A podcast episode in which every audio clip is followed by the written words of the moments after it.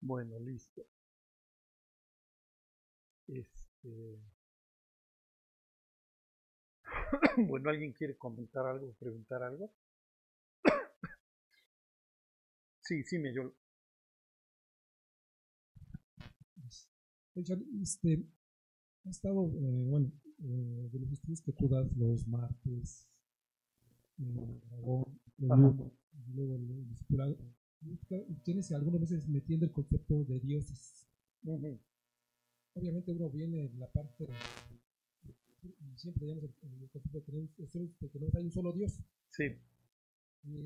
Cuando Dios asigna eh, los dioses a la nación, esos dioses de eh, no estaban, ¿cómo se llama? No estaban en los caminos inadecuados. Después, si, si, le dieron esos, esos reinos, esos, esos, países a, se portaran mal.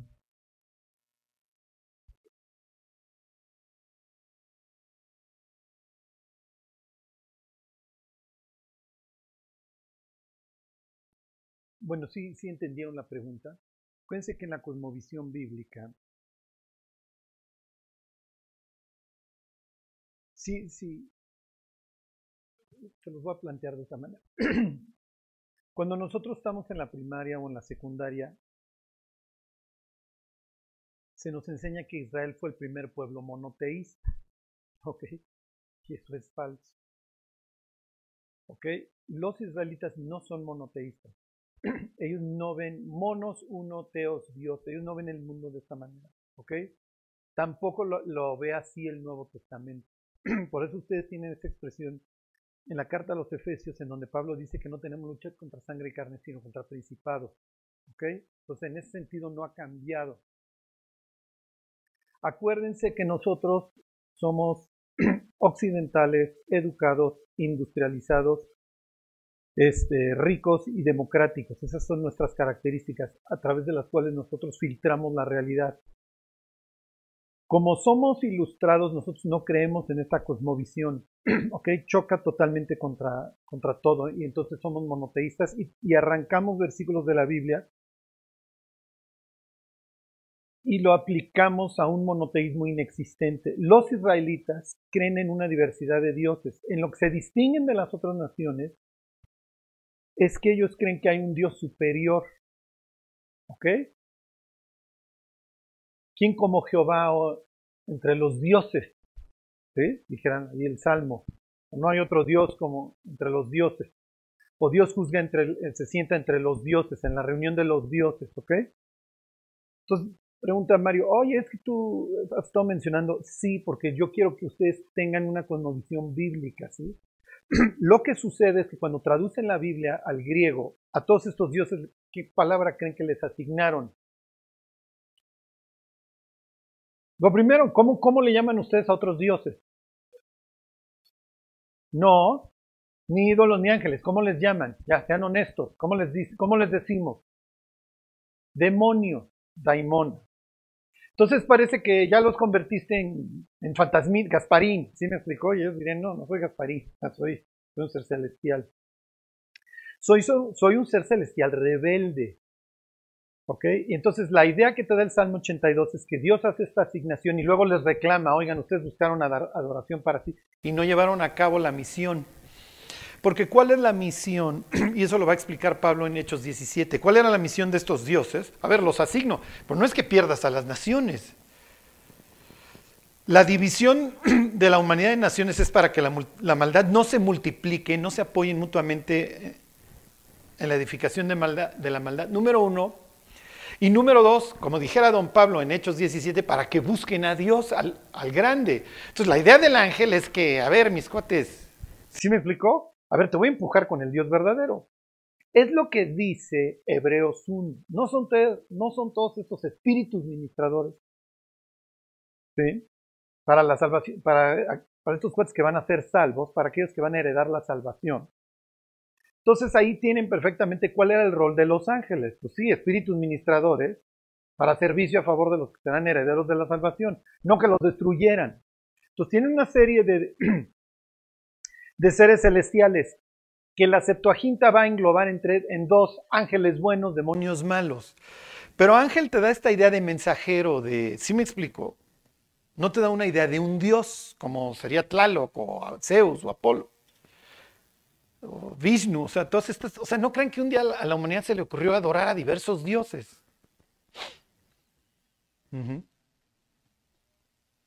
Entonces, cuando nosotros perdemos esta perspectiva, perdemos lo sobrenatural. Y entonces, ¿eso qué provoca? Que, ¿Para qué oro? ¿Sí me explicó? Dios ni me pela. No, ¿Para qué le hablo de Cristo a las personas? ¿Sí, ¿Sí me explicó? y como heredamos de, ¿cómo les diré?, de Occidente todo esto,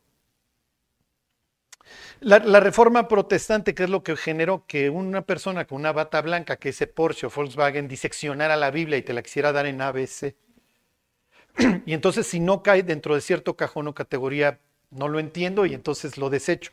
Y tengo un set de creencias que llevo al texto y a través de ellas interpreto el texto y no le dejo al texto que me hable. ¿Sí me, sí me explico?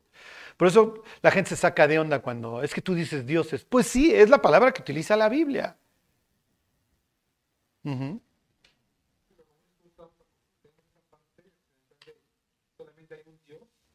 Claro, pero creo bueno, no, porque eh, cuando es la Biblia, bueno, ves a tantos este, versículos.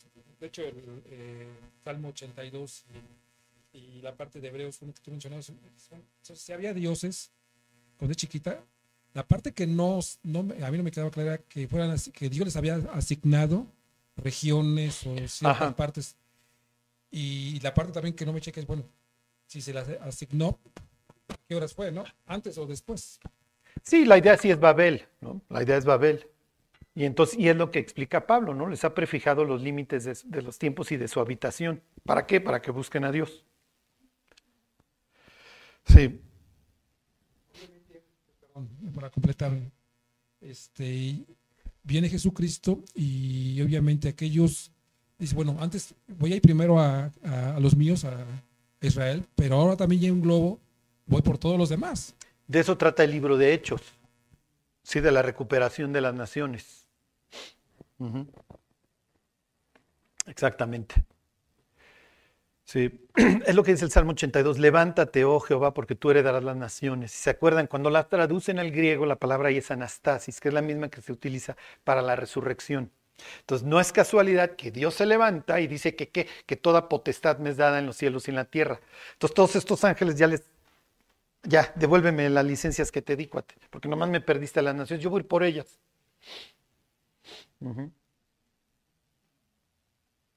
Bueno, ¿alguien más quiere preguntar algo? Sí, sí, Marco.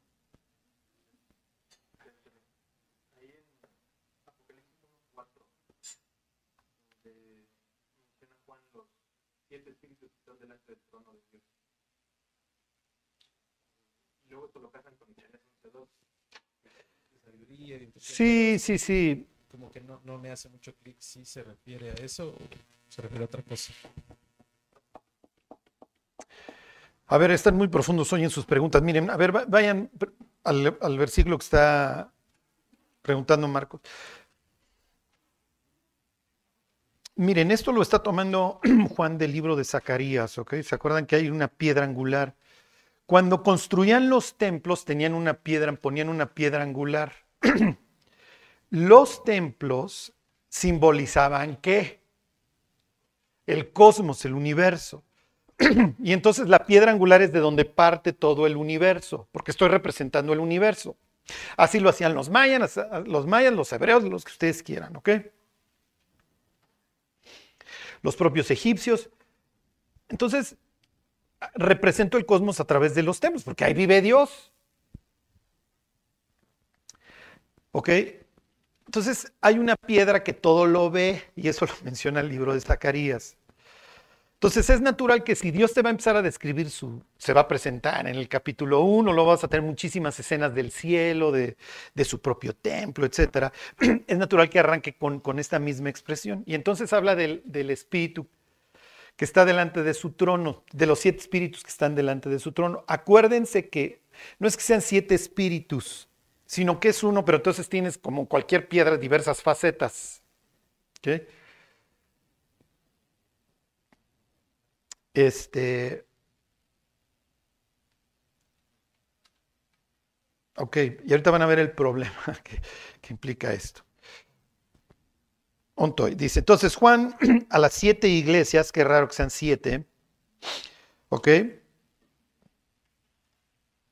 dice: Gracia y paz a vosotros del que es y que era y del que ha de venir, y de los siete espíritus que están delante de su trono y de Jesucristo el testigo fiel. Entonces, realmente dicen, ay, ¿por qué son siete? Es uno, pero con sus siete facetas. ¿Ok? La palabra presencia en hebreo o cara, rostro, es panim, está en plural. Dios tiene caras, estás frente a las caras de Dios. ¿Por qué? Porque todos tenemos varias caras. ¿Están de acuerdo? Cara enojado, cara feliz. Cuando mi hija era, era, chiquita y yo le hacía caras, ella decía cara chistosa, cara feliz, cara enojada, ¿ok? Y ella está reconociendo mi carácter a través de mis caras, de mis rostros.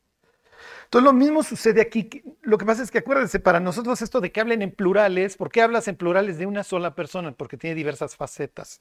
Pero como de alguna manera lo tenemos que interpretar, lo interpretamos a la luz de Isaías 11. Váyanse, Isaías 11. Entonces te, está hablando del siervo de Jehová, te está hablando del, del Mesías. Aquí todavía no tanto el siervo, pero ya, ya te está dando una idea de que pues, hay una persona que va a arreglar el que va a arreglar el mugrero, ¿ok? ¿Por qué? Porque el libro de Isaías te habla de un mugrero previo al exilio y posterior al exilio. ok, esta idea de que Jesús es de Nazaret porque Netzer quiere decir vástago, ok, y aquí van a tener la palabra Netzer. Bueno, dice 11.1, saldrá una vara del tronco de Isaí. ¿Quién es Isaí? Papá de David, ok, entonces ya, de la linaje de David viene el que va a arreglar el, el desastre. Y un vástago retoñará de sus raíces. Reposará sobre él, y aquí viene el punto, cuenten los espíritus. El espíritu de Jehová, número uno, espíritu de sabiduría, número dos, y de inteligencia, número tres, espíritu de consejo, número cuatro, y de poder, número cinco, espíritu de conocimiento, número seis, y número siete, de temor de Jehová. Ahí tienen, supuestamente estas serían las facetas. ¿Ok? Bueno, todo esto se agrava porque va a tener el espíritu de Jehová y entonces dicen, ay, es que ese no es, en realidad aquí son seis y en la Septuaginta tienen siete, tienen uno más. Entonces la Septuaginta parece que te arregla el conflicto con, con Apocalipsis, pero no, no se claven en eso. Miren, ¿tiene esto que ver con Apocalipsis 1.4? Es muy probable, tal vez sí, tal vez no, y entonces estas son las caras, inteligencia, poder, sabiduría, bla, bla, bla. o no, y si no... Lo más probable es que sí, sí me explico, y entonces te está diciendo que la totalidad del Espíritu de Dios habita sobre esta persona o reposa sobre esta persona. ¿Cuándo se cumpliría esta profecía? Bueno, pues cuando Jesús sale del caos, le hace del agua, ¿y qué es lo que hace el Espíritu de Dios? Revolotea. Y esto es una referencia a Génesis 1.2, cuando dice que el Espíritu de Dios se movía sobre el caos. La palabra mover ahí es, es revolotear. ¿Ok? Bueno, entonces sí, sí es muy probable que se refiera que haya una conexión. bueno, ¿se confundieron más o si está, hay confusión? Sí, sí los veo así con cara de... Suena interesante, Charlie, continúa. que lo único que quiero que se den cuenta es que Apocalipsis 1.4 habla de los siete espíritus de Dios. Entonces la gente dice, ah, ¿qué será esto? No, es una sola persona, pero con siete caras distintas. Eso es todo. y entonces Isaías 11 parece que te está diciendo estas caras. Es la cara de Dios, cara de sabiduría, cara de poder, cara de inteligencia. ¿Sí se entiende? Eso es todo. Como cualquier sujeto tiene varias caras. Miren, finalmente todas las, todos los, los seres que Dios creó en mayor o menor medida te transmiten sentimientos. Este, y piensen en los perros. O sea, un perro te puede pelar los dientes, te puede bajar las orejas, te puede, puede alzar las orejas y menear la cola al mismo tiempo. Y cada una de esas facetas te está, te está transmitiendo diversas emociones. Si baja las orejas, se te queda viendo con tristeza que ya se hizo popó en la alfombra, ¿sí me explicó? O si mueve la cola y sonríe, quiere que le eches lo que sea. Entonces acuérdense, lo que sucede es que Dios es una persona. Y al, ser humano no le gusta que Dios sea una persona. ¿Por qué? Por tres causas. Te implica responsabilidad, propósito y responsabilidad. Este propósito, perdón, este propósito, responsabilidad y relación. ¿Sí se entiende? Porque si Dios es una persona, bueno, pues seguro me creo con algún propósito, seguro quiere establecer una relación conmigo y seguro soy responsable delante de él por lo que he hecho. Entonces prefiero llamarle la fuerza o el universo porque la otra opción me compromete. bueno. ¿Ya todo es muy claro en sus vidas? ¿Sí? ¿Alguien quiere preguntar algo más? Sí. Sí, Juan. Como en Lucas 12:5, que habla un poco más sobre el temor de Dios, pero pues, o sea, yo no le tengo miedo a Dios. O sea, ¿cómo hay que tener miedo a Dios? Sí, sí, sí, sí, sí. Miren, lo que pasa es que todos platicamos según nos fue en la feria, ¿están de acuerdo?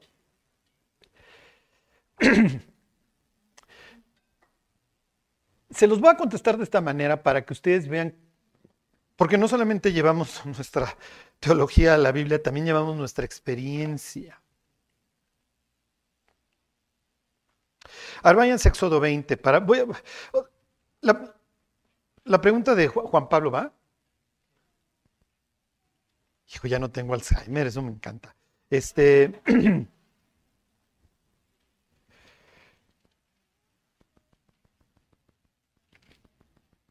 Estoy recuperando mi cráneo. Ok.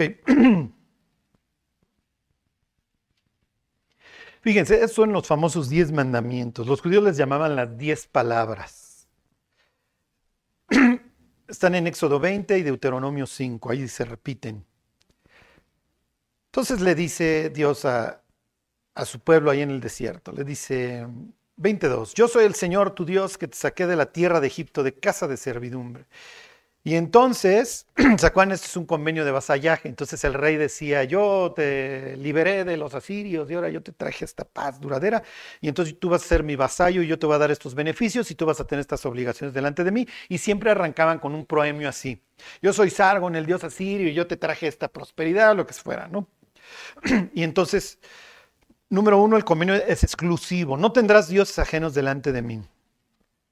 Que no te harás imagen ni ninguna semejanza de lo que esté arriba en el cielo, ni abajo en la tierra, ni en las aguas debajo de la tierra. No te inclinarás a ellas, ni las honrarás porque yo soy el Señor tu Dios fuerte, celoso. Aquí tiene nuevamente esta idea de, de exclusividad que visito la maldad de los padres sobre los hijos hasta la tercera y cuarta generación de los que me aborrecen y hago misericordia a millares, a los que me aman y guardan mis mandamientos. Ok, entonces ya se introdujo el concepto de padre aquí. Ok, número tres, no tomarás el nombre del Señor tu Dios en vano. Acuérdense, la palabra tomar aquí implica también portar o cargar o levantar. Entonces piensen que el israelita trae así, yo soy de Jehová, y entonces no, pues no puedo andar briago, no, ¿sí me explico? No puedo andar saliendo del, del, antro a las 3 de la mañana, soy de Jehová, o sea, porque yo porto el nombre de Dios. Ok, Versículo, versículo 8, acuérdate del día de reposo para santificarlo. Acuérdense que Dios quiere que los israelitas mediten para variar, ¿ok? Y descansen. Seis días trabajarás y harás toda tu obra, más el séptimo día es reposo para el Señor tu Dios. No hagas en él obra alguna, tú, ni tu hijo, ni tu hija, ni tu siervo. Si Porfirio Díaz hubiera seguido esto, se hubiera ahorrado una revolución. O se lo hubiera puesto más difícil a los gringos el provocarla, pero bueno este, ni tu bestia, ni el extranjero que, está dentro de tus puertas. Ok, porque en seis días hizo eh, Jehová los cielos y la tierra, el mar y todas las cosas que en ellos hay, y reposó el séptimo día, por tanto Jehová bendijo el día de reposo y lo santificó. Hasta aquí tenemos puros este, mandamientos entre Dios y, y su gente. Ok, honra a tu padre y a tu madre para que tus días se alarguen en la tierra que Jehová tu Dios te da. No matarás, no cometerás adulterio, no hurtarás, no hablarás contra tu prójimo falso testimonio, no codiciarás la casa de tu prójimo, la, la, mujer de tu prójimo, ni su siervo, ni bla, bla, bla. Aquí son mandamientos con el prójimo. ok, ¿por qué quise hacerles este ejercicio antes de hablarle del temor de Dios?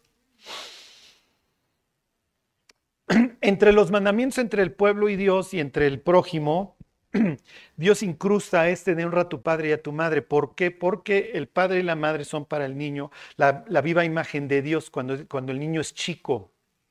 Y es natural que el niño adopte una imagen de Dios según lo hayan tratado sus padres. El, hijo que tuvo un padre amoroso, que como les decía yo la semana pasada, tuvo la diestra y la, la, la diestra y la izquierda, entiende que es que mi papá me quiera, me procure y que me regañe cuando me porto mal. ¿Por qué? Porque mi papá no me regaña de gratis, quiere que yo salga bien en todo.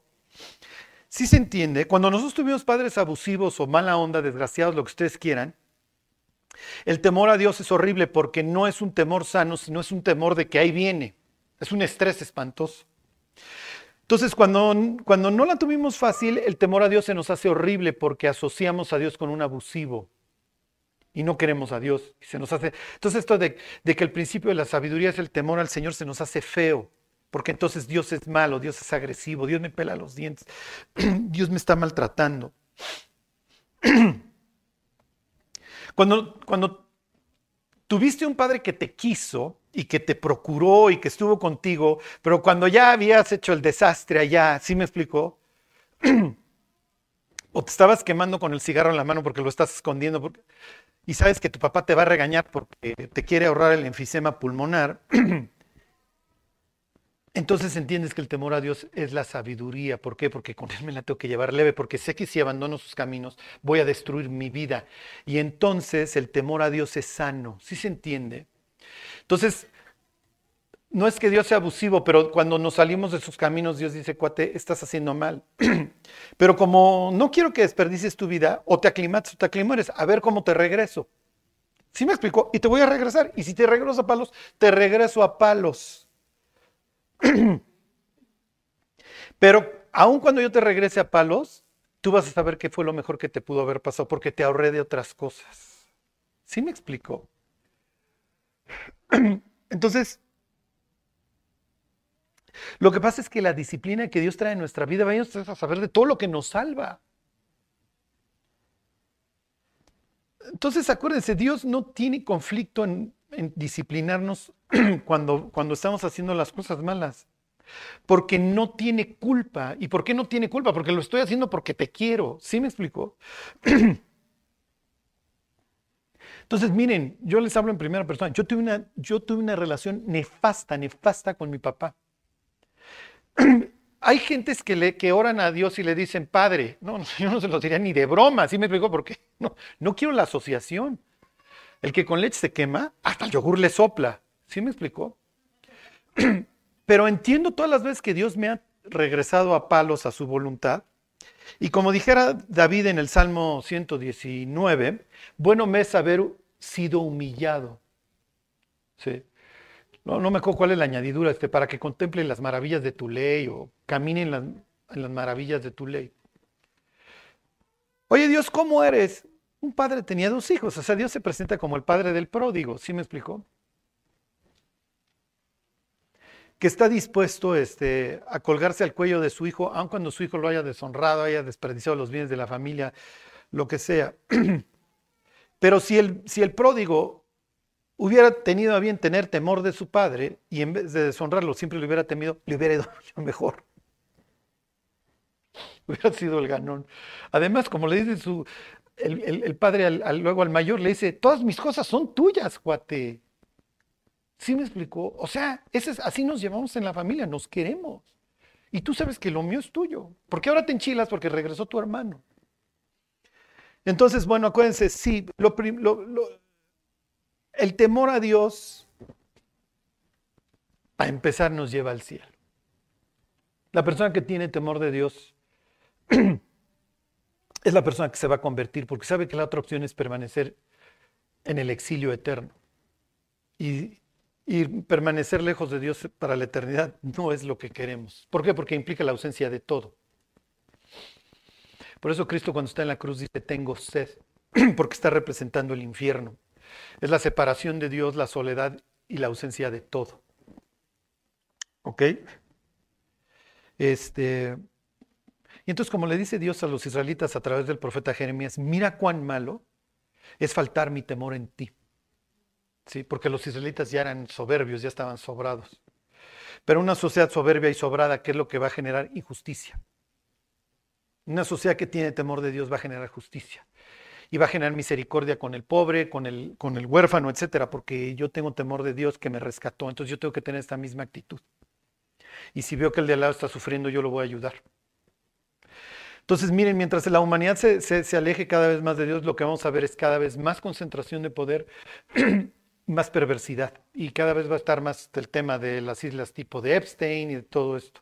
Tráfico de humanos, porque me estoy alejando de Dios. Y como no tengo temor de que algún día me vaya a hacer algo, hago con el de al lado lo que se me pegue la gana. Al fin, no hay nada. Tienes que morir como rey. Bueno, ¿alguien quiere preguntar algo más? Sí, sí, yo. Este, pregunta Rachel B. ¿Por qué Noé maldijo a Canaán en lugar de maldecir acá? Esa es muy buena pregunta y, no lo, y no lo vemos. Maldice al nieto. Acuérdense que lo más probable es que cuando dice que vio su desnudez, que es, la expresión esta que no vas a ver la desnudez de tu padre acostándote con, con su esposa es la desnudez de tu padre. Entonces lo más probable es que Cam viola mientras no está borracho a, su mamá. Y entonces viene esta procreación. Y entonces dice, lo que van a hacer de ahí, y acuérdense que no es que es de a gratis la maldición, sino que realmente Dios lo está inspirando a decir, lo que va a provocar, o sea, lo que van a hacer de ahí, que va a ser hijo de este desgraciado, pues es hijo de desgraciado, a veces desgraciadito. ¿ah? Y Canán, pues piénsenlo, pues va a ser así pues, como la putrefacción, el padre de la putrefacción. Por eso la tierra de Canaán, ¿sí? que hay que luego, pues, hay que conquistarla. Bueno, pues hoy tocaron muchas preguntas muy elevadas. ¿ok? Los que no entendieron nada, no se preocupen. Acuérdense que finalmente la Biblia es como es como aprender un idioma, o sea, empiezas a aprender palabras hasta que tienes como una masa crítica de vocabulario y empiezas a llenar las rayitas. ¿Ok? Nadie llegamos a la Biblia sabiendo. Nadie, nadie, nadie. Si un día me decía un chavo judío, ay, este, algo le dije de Salomón y dice, ese es el que tocaba las cosas y se hacían oro. No, no, ese es Mida, es de la mitología griega. Estamos medio perdidos, ¿ok? Como que no, no, ese no era. Bueno, vamos a ver algo más sencillo. Vamos a terminar el capítulo 45 ya de, del Génesis. Eh, luego Vemos el, 40, el 46 es muy cortito, no lo voy a echar corto porque pues, viene toda la genealogía de, de Jacob y no, no nos la vamos a echar. Y luego vemos el 47, es muy interesante, ¿ok? Muy, muy interesante. Esta entrada al mundo, la concentración de poder, este, el engaño, todo, todo, todo, la entrada al mundo del pueblo de Dios. bueno, solo quiero terminar con esto. Fíjense, 45-17. José es un modelo. La palabra que se, usaría en la jerga teológica sería un tipo. Tipo, piensen las tipologías en una, en una imprenta. Digo, ya ni existe eso, ¿no? Pero. ¿Se acuerdan antes las, las imprentas tenían el tipo? Entonces la P, las letras. Este, entonces dicen, José es un tipo de Cristo, o sea, se parecerían la impresión, serían muy similares. Por todo lo que hemos estado analizando de la vida de José, lo, odian sus hermanos, lo venden, lo, desnudan, lo vuelven a vestir, los gentiles lo quieren, le salva el pellejo a israelitas y gentiles, etcétera, etcétera. Ok, si José es el segundo en Egipto y es, es un tipo de Cristo, ¿quién es Faraón luego entonces? ¿O a quién representa Faraón? A Dios, exactamente, a Dios Padre. Ok, fíjense lo que va a decir Faraón. Se los leo desde el 16, esto ya lo habíamos visto, de que va a ser una bendición que el pueblo de Dios venga regenerado a habitar al mundo, porque va a traer, y literalmente va a traer una bendición. Ok, dice 45, 16, dice, y se oyó la noticia en la casa de Faraón, diciendo, los hermanos de José han venido, y esto agradó a los ojos de Faraón y de sus siervos. Esa es la parte que quiero que vean. Y dijo Faraón a José, di a tus hermanos, haced esto, cargad vuestras bestias e id, volved a la tierra de Canaán y tomad a vuestro padre y vuestras familias y venid a mí. venid a mí. ¿Les suena? ¿Alguien sabe un versículo que dice así? Hay uno muy famoso. ¿Eh? Exactamente, este de Mateo, ¿ok? Venid a mí todos los que estáis trabajados y cargados, y yo os haré descansar. Aprended de mí que soy manso y humilde de corazón. Llevad mi yugo sobre vosotros, un yugo de Egipto, el yugo de hierro. Jesús dice, no, no, lleva el mío, el mío ligerito. Ponte aquí junto a mí, yo te voy enseñando. Porque yo soy manso y humilde de corazón y haréis descanso para vuestras almas. Que entonces, venid a mí. Entonces Dios, piensa en Faraón representando a Dios, dice, ven, y yo te voy a dar una vida abundante. Yo, el ladrón no viene sino para robar, matar y destruir. Yo he venido para que tengan una vida y para que la tengan en abundancia. Y entonces va a venir esta expresión nuevamente, fíjense. Este, se los vuelvo a leer el, el ¿Dónde estoy? Les, leo el 18. Y tomad a vuestro padre y a vuestras familias y venid a mí, porque yo os daré lo bueno de la tierra de Egipto y comeréis de la abundancia de la tierra. Que entonces viene esta idea de que vas a, tener abundancia si tú vienes a mí. la palabra abundancia tómela como fertilidad, vas a dar fruto. Y podrás decir, como dice estas citas de, de, de, de Hebreos, no, no, no, voy a temer lo que me pueda hacer el hombre porque Dios es, quien me sustenta, quien me cuida. ¿Ok? Entonces confío en su provisión. Entonces aquí te estoy hablando de, que vas a tener, ya no vas a tener la vida miserable que tienes. No pienses en material. En ese sentido, Dios es el que te va a cuidar y te va a proveer, pero vas a tener una vida que, que valga la pena. En pocas palabras, vas a dejar de existir. Tu única virtud no va a ser convertir el, óxido, el oxígeno en dióxido de carbono. ¿Ok? Vas a dejar de convertir la mota de hierba a humo. Tu vida va a tener sentido. Ok, a ver, váyanse a, a, a Isaías 55. Ahorita les voy a hablar de la tragedia de este pasaje que pues, la mayoría de ustedes conoce de...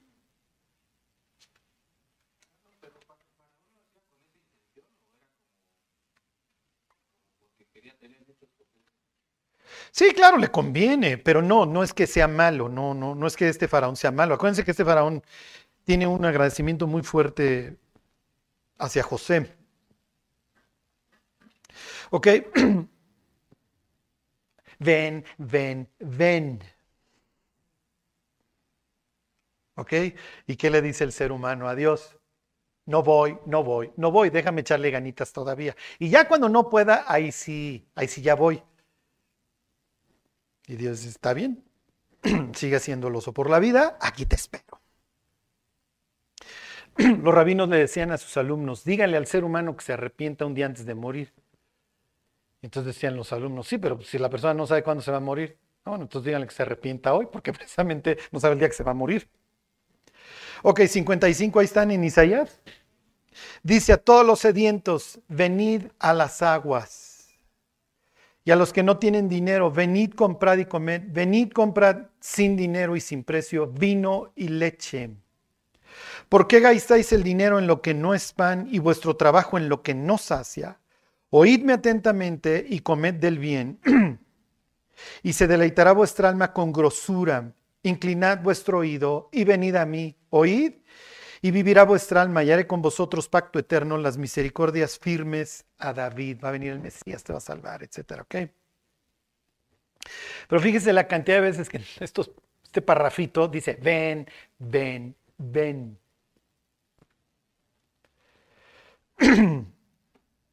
Váyanse este, a Mateo 11, 28.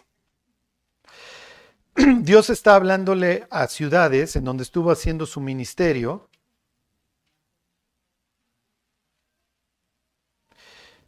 Y que tienen esta misma idea, este,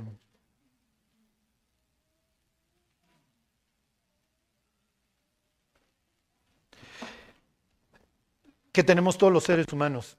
Me está llevando el tren, pero la opción Dios todavía no la quiero agotar le voy a seguir echando ganitas. Miren, todos tenemos la misma naturaleza, ¿eh?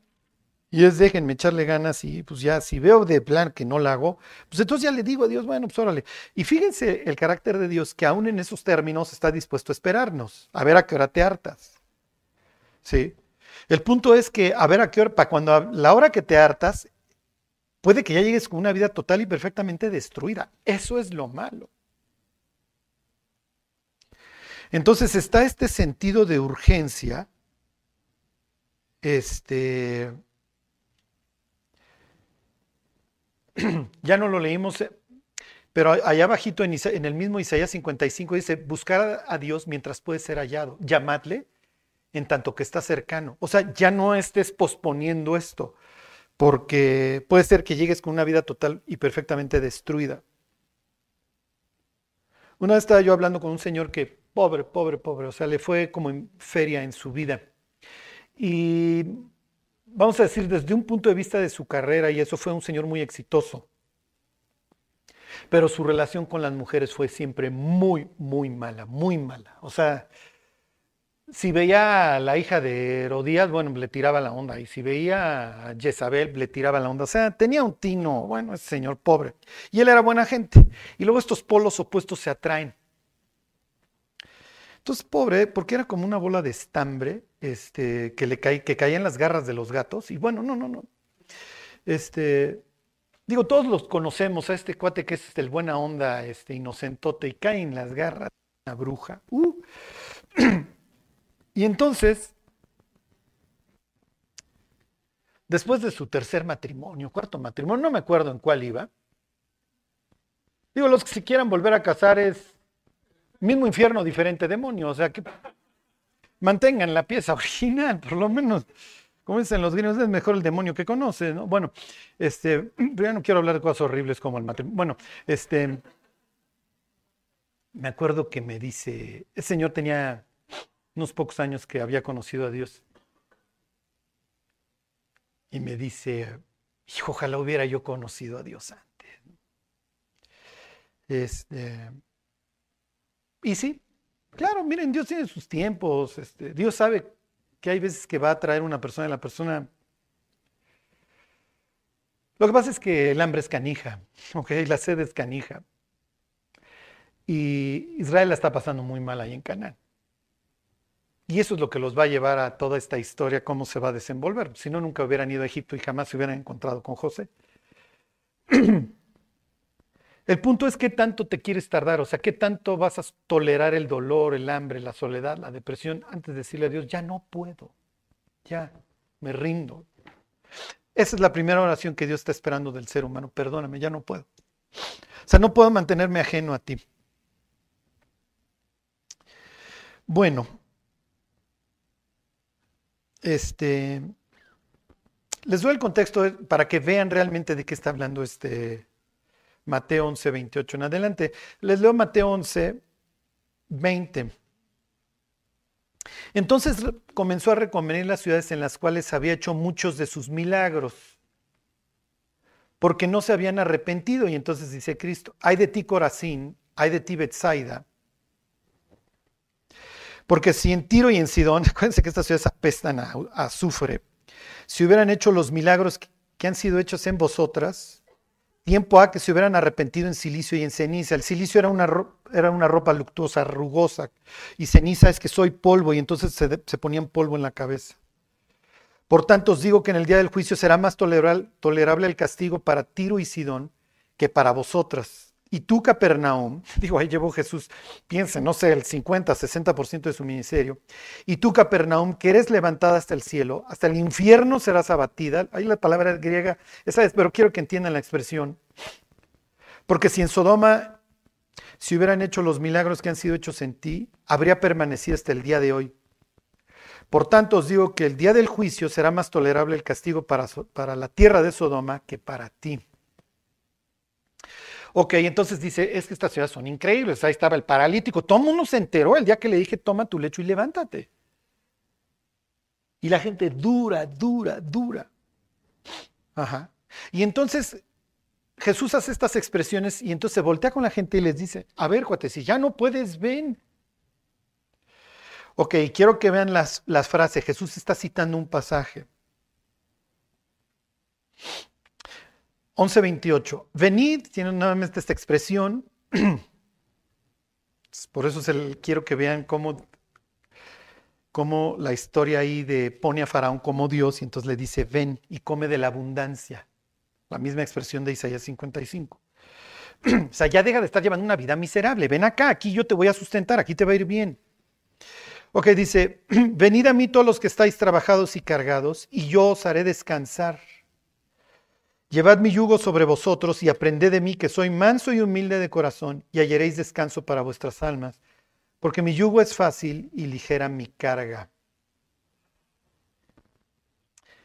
Ok, aprended de mí. Ven, ya. Ok, ahora váyanse a Isaías 6. Este es el pasaje que Jesús está citando. Lo cita por el contexto en el que está hablando. Como le está diciendo a estas ciudades que no lo quisieron escuchar, les está diciendo, vengan, porque yo les voy a traer descanso a sus almas, hallaréis reposo, descanso para vuestras almas. Pero el problema es, ¿cuál fue el problema? Que tenemos una fuerza, hijo, que nos sale de... y nos puede llevar el tren. Que Jeremías 6:16.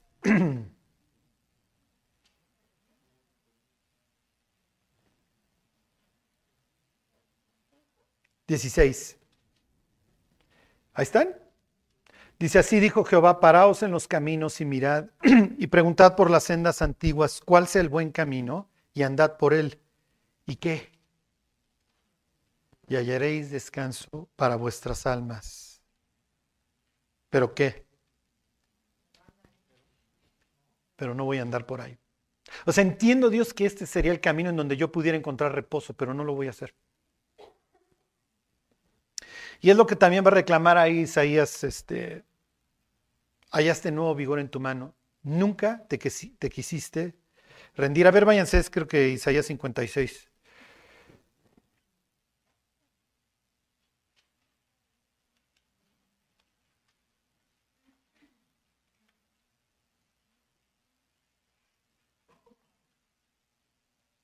Cincuenta y siete, perdón.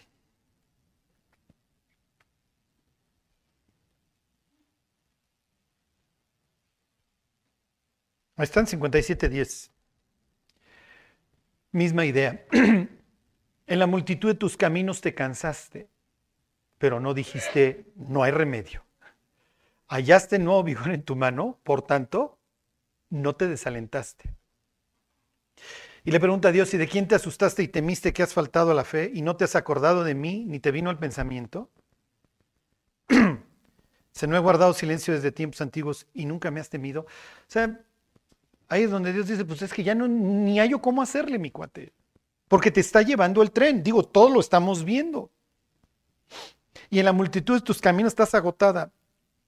Pero nunca llegas a esta conclusión de que no hay remedio. Ya voy a buscar a Dios. bueno, no va a ser el caso de los israelitas. ¿Qué es lo que sucede cuando la persona pone su vida en manos de Dios? ¿Se acuerdan cuál es el primer mandamiento al ser humano en toda la Biblia? En toda la Biblia. ¿Qué es lo primero que le ordena Dios? Fructificad y multiplicaos. Y de eso va a tratar el siguiente capítulo. Los israelitas en ese sentido se van a rendir, y ahorita vemos la, experiencia ahí en Berseba otra vez, y van a decir, ok, ya, ok, la tierra de Canaán es la tierra que Dios nos dio. Digo, no nos vamos a salir de aquí, pero Dios le va a decir, no te preocupes, quiero que vayas al mundo y cumplas tu propósito. ¿Cuál es mi propósito, Dios? Pues el primero que te dije, fructifica y multiplícate. Y eso se va a repetir y se va a repetir a lo largo de esta historia hasta Éxodo 1. ¿Ok? La persona que decide, ya, ok, sí, ya entendí, no hay remedio, pone ya su vida en bancarrota y dice, Dios, bueno, ya aquí está mi vida, empieza a florecer, empieza a dar fruto. ¿Se acuerdan? ¿Y cuál es el primer fruto o de los primeros? ¿Se acuerdan? Más el fruto del Espíritu es amor, gozo, paz. El mar en tempestad se calma y la persona empieza a encontrar paz, empieza a encontrar reposo. Miren, en ese sentido Dios tiene el monopolio de la paz. ¿eh? como quieras, o sea, si no, si no estás debajo de mis alas, nunca vas a tener paz. ¿Por qué? Por el simple hecho de que tienes una ausencia de control de todo. A diferencia de mí, que tengo control sobre todas las cosas. Entonces, lo que te pase o te deje de pasar va a depender de mí. En ese sentido, ya puedes descansar. ok, entonces dice, ven. Ahora sí, váyanse 46, Génesis 46. Ahí voy.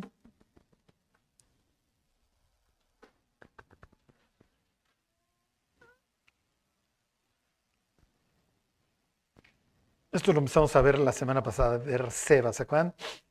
Vimos las escenas del abuelo que puso un árbol en Berseba y del papá que puso un altar en Berseba. Entonces, es natural que el nieto ahora va a Berseba porque va a tomar una gran decisión, va a abandonar la tierra prometida. ¿Y eso está bien o está mal? Depende. Ok, 46.1. Dice, salió Israel con todo lo que tenía y vino a Berseba y ofreció sacrificios al Dios de su padre Isaac. Y habló Dios a Israel en visiones de noche y dijo, Jacob, Jacob.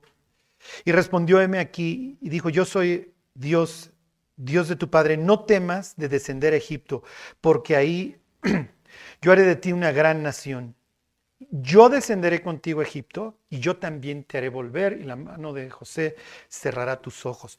¿Por qué le tiene que afirmar esto Dios a Jacob? ¿Por qué le dice, no hay problema, ve a Egipto? ¿Por qué? Ahora váyanse a Génesis 12.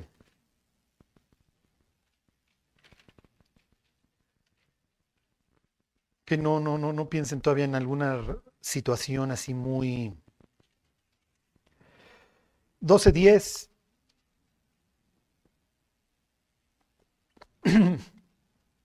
Hubo entonces hambre en la tierra y, y, descendió Abraham a Egipto para morar allá. Misma situación.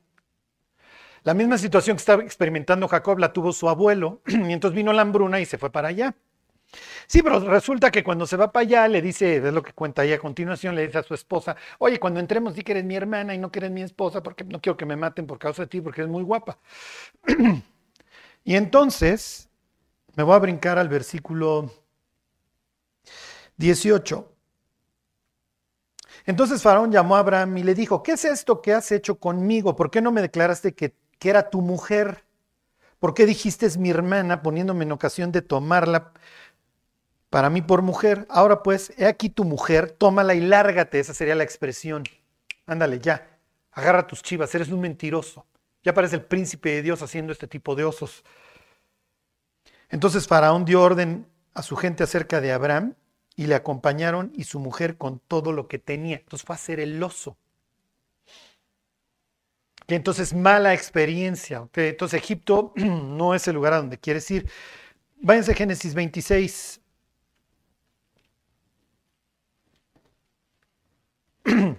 Segunda escena, misma escena. ¿Ok? La misma que está experimentando el nieto. Ahora la va a experimentar el papá. 26.1, ahí están. Para que vean el patrón. Después hubo hambre en la tierra, además de la primera hambre que hubo en los días de Abraham. Entonces el autor ya nos está diciendo, miren, ahora el hijo está experimentando la misma situación. Y se fue Isaac a Abimelech, rey de los filisteos en Gerar. Sí, pero él va con dirección a Egipto, ¿ok? Se va al occidente y de ahí se quiere ir para el sur. Y entonces Dios se le aparece y le dice, versículo 2, se le aparece Dios y le dice, no desciendas a Egipto, habita en la tierra que yo te diré. Entonces, El abuelo fue, hizo el oso. Cuando el, cuando el papá va, lo detiene Dios, le dice, no, tú no tienes que ir a Egipto, no vayas a Egipto. Entonces ahora Dios, siendo simbolizado por Faraón, le dice, ven, y él dice, pues ¿cómo voy a ir si mi abuelo hizo el oso y a mi papá le dijiste que no fuera en, en las mismas circunstancias de hambre? Y entonces Dios le dice, no te preocupes, ve. Yo voy a ir contigo. O sea, tienes mi permiso. No, no, entiendo que tengas esta preocupación de no querer ir, pero esta vez soy yo el que te está llamando allá. ¿Sí se entiende? O sea, yo te estoy llevando. Entonces no te preocupes. Introdúcete en la tierra de qué? De la qué? De la muerte, muy bien. Desciende. ¿Ok? Pero vas a descender conmigo, o sea, vas a dejar de hacer osos por la vida. ok. ¿Qué simboliza Egipto? Efectivamente, Egipto simboliza la muerte. Ok, la semana pasada leímos este versículo de Génesis 13, 10, en donde Dios compara a la tierra de Egipto con qué, con el qué. ¿Con qué? Sí, sí, sí, pero no Génesis 13, 10, ahí lo compara con qué. ¿A poco en seis días ya se les olvidó? Voy a empezar a traer narcóticos, pero que lo levanten, ¿ok? Si les traigo mota, pues menos se van a acordar. Así, tuve un buen tiempo, Charlie, pero sí, del estudio sí no me acuerdo mucho. lo compara con el paraíso, con el huerto del Edén, con el huerto de Dios. Sí, Egipto es increíble, Egipto es precioso. ¿A quién no le gusta el mundo? Se, te aparece Dios y te dice, pídeme lo que quieras. ¿Saben cuántos Luis Mirreyes y Chris Hemsworth tendríamos la próxima semana? Todos. Oye, ¿tú por qué pediste también a Chris Hemsworth? Bueno, pues me gusta Thor y los pectorales que traen. Pues, ¿Cómo no lo iba a pedir? Para que vean, o sea, el mundo es fascinante, el mundo nos encanta, las grandes ciudades. Tokio, Nueva York, lo que ustedes quieran. Berlín. Si ustedes recuerdan, Dios maldice la tierra, pero no maldice a Adán y a, Eva. ¿Por qué? Porque no te va a maldecir porque tienes la posibilidad de regresar. O sea, hay posibilidad de que te vaya bien. Nada más regresa conmigo. La tierra está maldita. ¿Y qué es lo que hace el Satán? El Satán inmediatamente le pone focos y, hace algo muy hermoso. ¿Qué vida proyectan las personas en las redes sociales? Por eso están estos índices de depresión tan altos, porque él la está pasando increíble y yo no. No, él también va a chillar cuando cambie la foto, o sea, no te preocupes. O sea, traen la misma depre los dos. lo que pasa es que pues nadie pone super depre vomitando, o sea, no, nadie lo hace, ¿no? A menos de que se hacemos, pero de ahí en fuera, todo el mundo pone sus mejores momentos, sus mejores sombras, que se vean los cuadritos, o por lo menos la lonja, pues más o menos se esconda, lo que ustedes quieran. El mundo es bien bonito y nos atrae a todos, a todos. Entonces, la, Biblia va a presentar al, mundo precisamente como, como una imitación, ¿sí me explicó? De lo que Dios había planeado para el ser humano. Y es una imitación, ¿cómo les diré? Que es de tabla roca, porque está la fachada, pero cuando pasas la fachada, sí, detrás ya no había nada.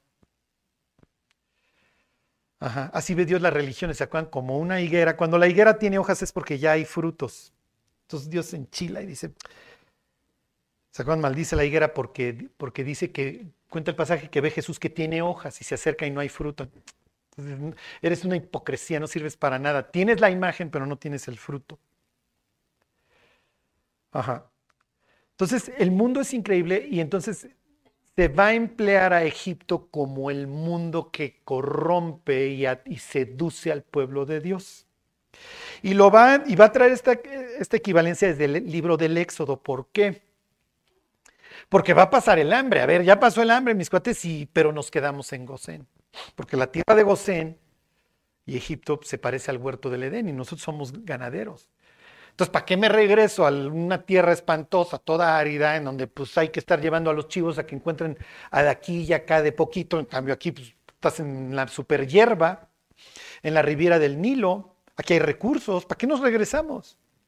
Y entonces el pueblo de Dios deja de dar fruto. ¿Y cuándo va a abandonar la tierra de Egipto? Cuando hay crisis. Entonces fíjense, lo que los va a llevar a, Egipto es la crisis, lo que los va a llevar en este caso a Dios Padre, si así lo quieren ver en la imagen que se, donde Faraón va a representar este carácter. Pero van a salir hasta que los empiecen a exterminar y se dan cuenta que son esclavos. Entonces la relación de Dios, del pueblo de Dios con el mundo es, vives en el mundo pero no eres del mundo.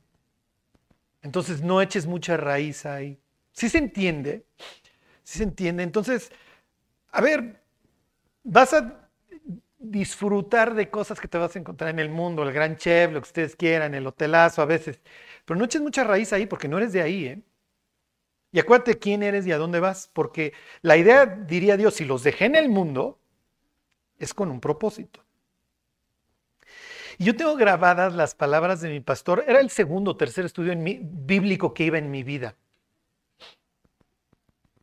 Y entonces él hablando de la salvación, entonces dice, mira, cuando una persona se salva, se convierte en, hijo de Dios y es totalmente perdonado. Y lo más fácil y lo mejor para tanto para Dios como para la persona sería llevársela al cielo. Pero si los deja es porque quiere que les sirvan. Entonces, miren, somos hijos de Dios y si no nos ha llevado a un sitio perfecto en donde ya no hay sufrimiento, etcétera,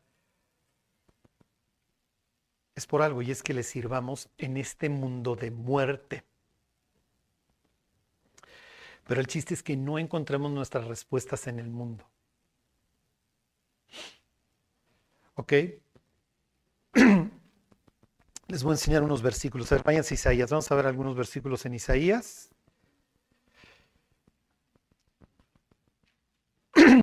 Uno al final de la historia y nos vamos. Esto es lo más importante. Siempre va a ser el vecino del sur. Y siempre nos vamos a estar influyendo. Siempre. Hasta la fecha, tú vas ahí a, Jericó y hay este, un arco egipcio y eso. O sea, siempre tuvieron esta relación. Don, Salomón, ¿se acuerdan? Tiene que casarse. O sea, su primera esposa es la hija de Faraón. Dices, cuate, lo tienes prohibido. Sí, pero me gustan las extranjeras. Vas a sufrir. Pues lo primero que surge cuando vienen los conflictos en, pareja son las diferencias. imagínate si te casas con una persona con la que no tienes absolutamente nada que ver. Desde cómo piensas, cómo ves la vida. No les he dicho, ¿va? Isaías 30. Ok, entonces Miren, los libros de autoayuda son padrísimos. Y el motivador es bien lindo y es bien padre. El motivador es una bonafina al medio tiempo. Te va a quitar la sed, te va a generar un pico de insulina espantoso y te va a marear. No te va a servir. Es el frutzi, es la coca. Te va, te va a quitar la sed instantánea, pero a la larga te va a traer síndrome metabólico y te va a matar. Todos amamos al motivacional, todos lo queremos. Todos salimos pateando las puertas después de ver Karate Kid, sí, este, o inspirados después de ver a Yoda, ¿no? Pero te va a llevar cierta distancia. Entonces acuérdense, el, el poseedor único de la verdad es Dios. Entonces, examinarlo todo, retener lo bueno. Si los motivó el speaker, felicidades, qué padre que el motivador los... Pero son gummibers, al fin y al cabo. Fíjense, y es lo que va a decir este... Es lo que se va a quejar Dios aquí. Y le va a costar la vida a los israelitas. ¿eh? Digo, ¿no se acuerdan de la semana pasada? No se van a acordar de ese años cuando vimos Jeremías. Pero de un lado tienes este, a Babilonia y del otro lado tienes Egipto. Y los israelitas que no le creían a Dios, en el sentido que si se portaban mal los babilonios, los iban a, arrasar, era porque eh, les llamaban egiptófilos. O sea, no, los egipcios van a salir en nuestra ayuda si vienen a Bucodonosor. Y los egipcios no salieron en la ayuda de los israelitas y nunca supieron cómo manejar esta situación. Le cuesta la vida a un gran rey como es Josías, esta relación con Egipto. En fin, bueno, dice, hay de los hijos que se apartan, dice Jehová, para tomar consejo y no de mí, para cobijarse con cubierta y no de mi espíritu, añadiendo pecado a pecado, que se apartan para descender a Egipto y no han preguntado de mi boca, para fortalecerse con la fuerza de Faraón y poner su esperanza en la sombra de Egipto. Pero la fuerza de Faraón se os cambiará en vergüenza y el amparo en, sombra de, la sombra de Egipto en confusión. No te va a servir. El motivador, lo que ustedes quieran, el terapeuta, qué bueno que te esté ayudando, etcétera. Pero a la larga no te va a servir. Lo, lo único que te va a sacar adelante es el Espíritu de Dios. Y si no estás constantemente cultivando tu relación con Dios, buscando, clamando, leyendo la Biblia, memorizando, no sirve. Lo demás no sirve. Denle la vuelta a la página 31. Mismo, o sea, parece calca. Y es la insistencia de Dios. Deja de estar buscando donde nunca encontraste. Y además, ¿qué te van a decir Egipto? Egipto te va a decir lo que quieres oír. Y hay veces que no necesitas escuchar lo que quieres oír, necesitas escuchar lo que necesitas. hay de los que descienden, porque Egipto se desciende, acuérdense. Por ayuda y confían en caballos y su esperanza ponen en carros porque son muchos y en jinetes porque son valientes. Y no miran al santo de Israel ni buscan a Jehová. Eh, el mismo incrédulo le va a decir a los israelitas, ¿por qué confías en algo que nunca te ha ayudado? Y un incrédulo desgraciado, denle vuelta a las páginas. Capítulo 36. Están a punto de invadir Jerusalén los asirios, no lo logran. ¿Por qué? Porque no pusieron su confianza en Egipto, la pusieron en Dios. Ezequías es un gran cuate, un super cuate. Y cuando Ezequías tiene a los asirios encima, hizo esto y se puso a clamar. Y entonces la libra. Lo que pasa es que estamos, como vivimos en la edad tecnológica en donde las palomitas las cocinas en tres minutos en el microondas, creemos que así es todo. O sea, todo es rápido. O sea, los pollos los engordan en la mitad de tiempo que tomaría o menos. Y así nos va. Entonces, cuando los creyentes empezamos a orar y no hay respuesta, mm, esto no es como el microondas que te da las palmas en tres minutos. No. No, porque Dios va a acabar hondo. Sí, pero es que llevo ya, ya le pedí tres días seguidos a Dios.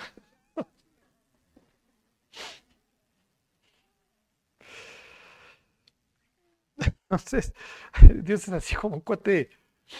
Además, eso que me estás pidiendo va, va, a tardar, porque necesitas tener el carácter. Te tengo que preparar para que vayas recibiendo las bendiciones. O sea, no te las puedo aventar así nomás. Está hablando el desgraciado este, del representante de Sennacherib, se llamaba en aquel momento el emperador asirio, y le está diciendo a esos cuates, miren, se se los va a llevar el tren, yo los voy a arrasar y bla, bla, bla. Y dice, además, ¿en qué están confiando? Fíjense, 36, 36, 6. Está hablando este desgraciado. Dice, he aquí que confías en este báculo de caña frágil en Egipto en el cual si alguien se apoyare, se le entrará por la mano y le atravesará. Si se entiende la expresión, dice, tal es Faraón, rey de Egipto, para con todos los que en él confían. Entonces, cuando ustedes lean Egipto, Egipto es malo. Okay. Y vamos a ver cómo se va a transformar esta nación en algo horrible, porque aunque ustedes no lo crean, el catalizador para que Egipto se vuelva perverso y putrefacto va a ser el propio pueblo de Dios. Y no en su, ¿cómo les diré? En su falta de, de prudencia y de sabiduría. Váyanse a Apocalipsis 11.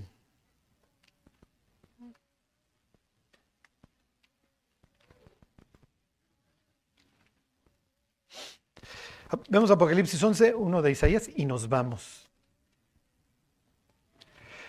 para que también ya sepan más. El mar, caballos, árboles, tengan más de estos conceptos bíblicos.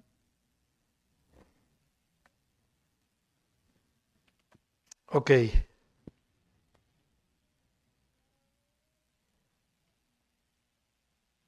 ¿Ontoy? ¿Dónde está este? ¿Eh?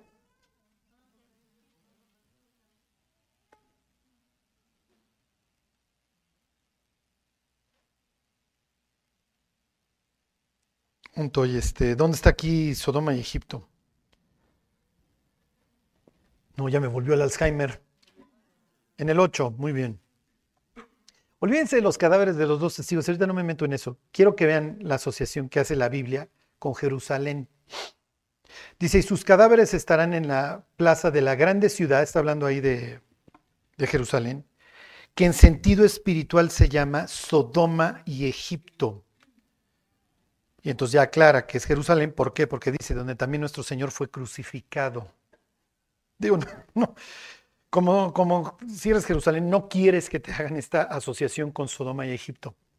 Lo que quiero que vean es que el sitio donde se lleva a cabo, ¿cómo les diré?, la, la consumación de la maldad humana, de voy a matar a mi propio creador, se lleva en esta ciudad y la va a asociar con, con qué ciudades, con Sodoma y Egipto.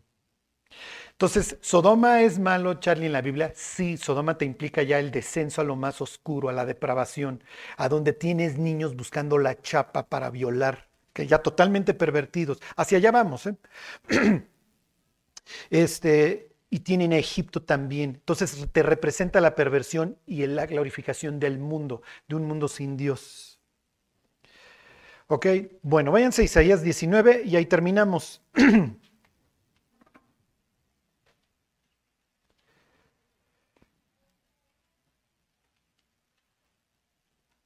Entonces, mundo malo. Mundo tinieblas, muerte, confusión, lo que ustedes quieran.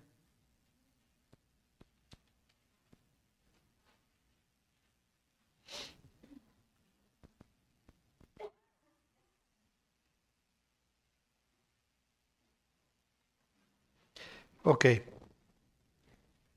Algún día lo que, lo que entendemos como este, porque de tal manera amó Dios al cosmos, es la palabra que se usa. La otra palabra sería siglo o espíritu, ¿ok? El espíritu de este mundo. Algún día eso cesará. Cristo se sentará en su trono y entonces el, el, mundo como lo conocemos, con sus ideas, con sus principios, con todo este dolor que implica, de, desaparecerá. Y entonces Dios vuelve a tomar esta idea de Egipto para decir, mira, yo voy a transformar este sitio y también yo me voy a poder dirigir a ellos como obra de mis manos porque voy a haber cambiado su forma de ver el mundo, su forma de ver la vida. ¿Por qué? Porque va a haber una calzada, van a venir y me van a adorar, me van a venir a adorar. Ok, ahí están, 19. Ok, 21 dice, está hablando del futuro glorioso, cuando la tierra sea todo un paraíso, ok. Dice, Jehová será conocido de Egipto, y los de Egipto conocerán a Jehová en aquel día, y harán sacrificio y oblación, y harán votos a Jehová y los cumplirán. Y herirá Jehová a Egipto, herirá y sanará. Y se convertirán a Jehová y les será clemente y los sanará. Está realmente hablando del Apocalipsis. Voy a destruir el mundo como lo conozco, voy a derribar sus ciudades. que por eso habla de herir y sanar. Dice, en aquel tiempo habrá una calzada de Egipto a Siria, y asirios entrarán en Egipto y egipcios en Asiria. Y los egipcios servirán con los asirios a Jehová. En aquel tiempo Israel será tercero con, con Egipto y con Asiria para bendición en medio de la tierra, porque Jehová de los ejércitos los bendecirá, diciendo, bendito el pueblo mío Egipto y el asirio obra de mis manos, e Israel mi herencia, mi heredad.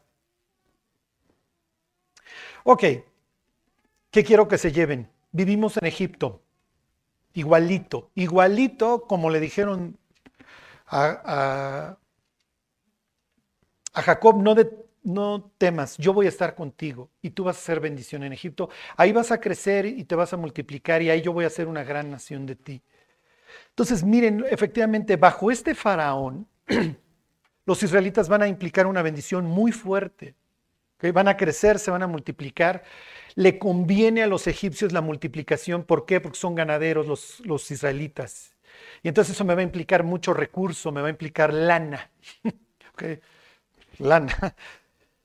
En sentido literal, tómenlo. Pero al fin y al cabo, recurso me implica leche, me implica proteínas.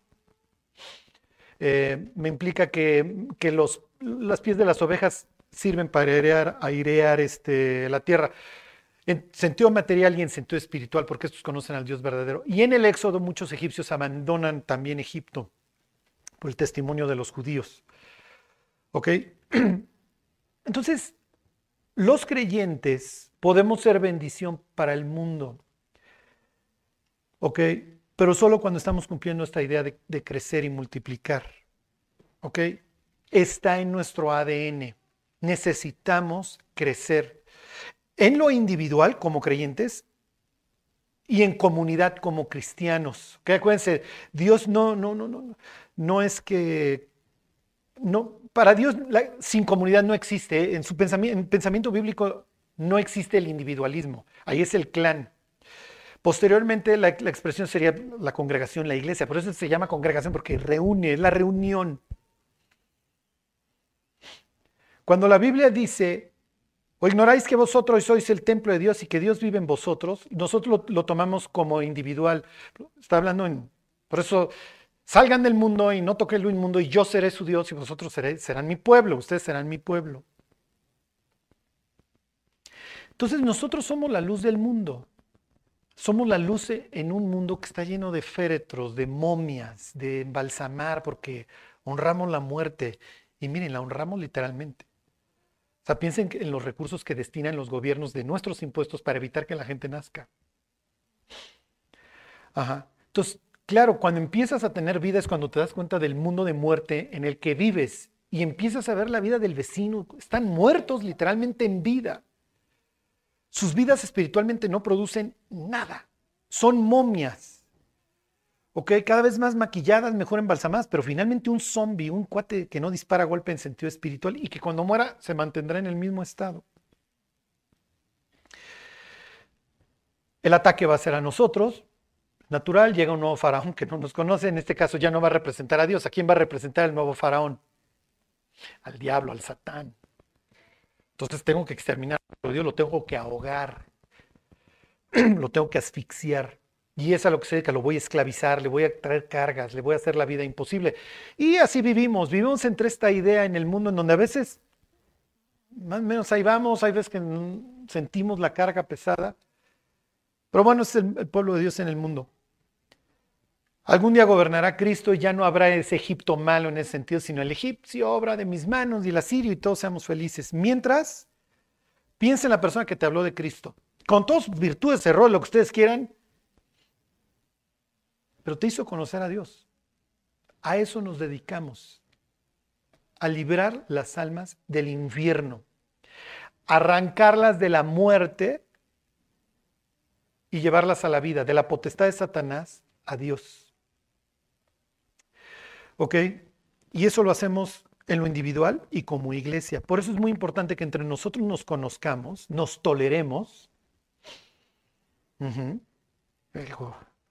Nos toleremos, ajá, este, y oremos los unos por los otros, porque todos vamos en el mismo barco.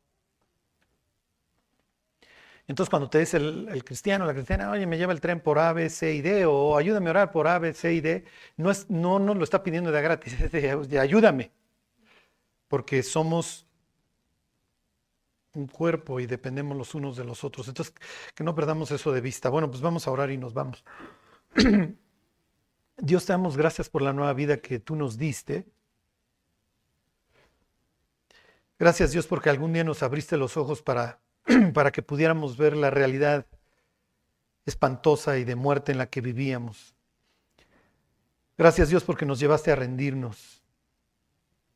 Gracias porque nos libraste de un mundo espantoso en tinieblas y hoy podemos ver la luz, Señor.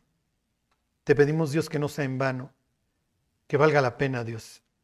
Ayúdanos, Dios, a no llevar más tinieblas y muerte a Egipto. Al contrario, Dios, que la gente nos pueda ver en ti. Te lo pedimos por Jesús. Amén.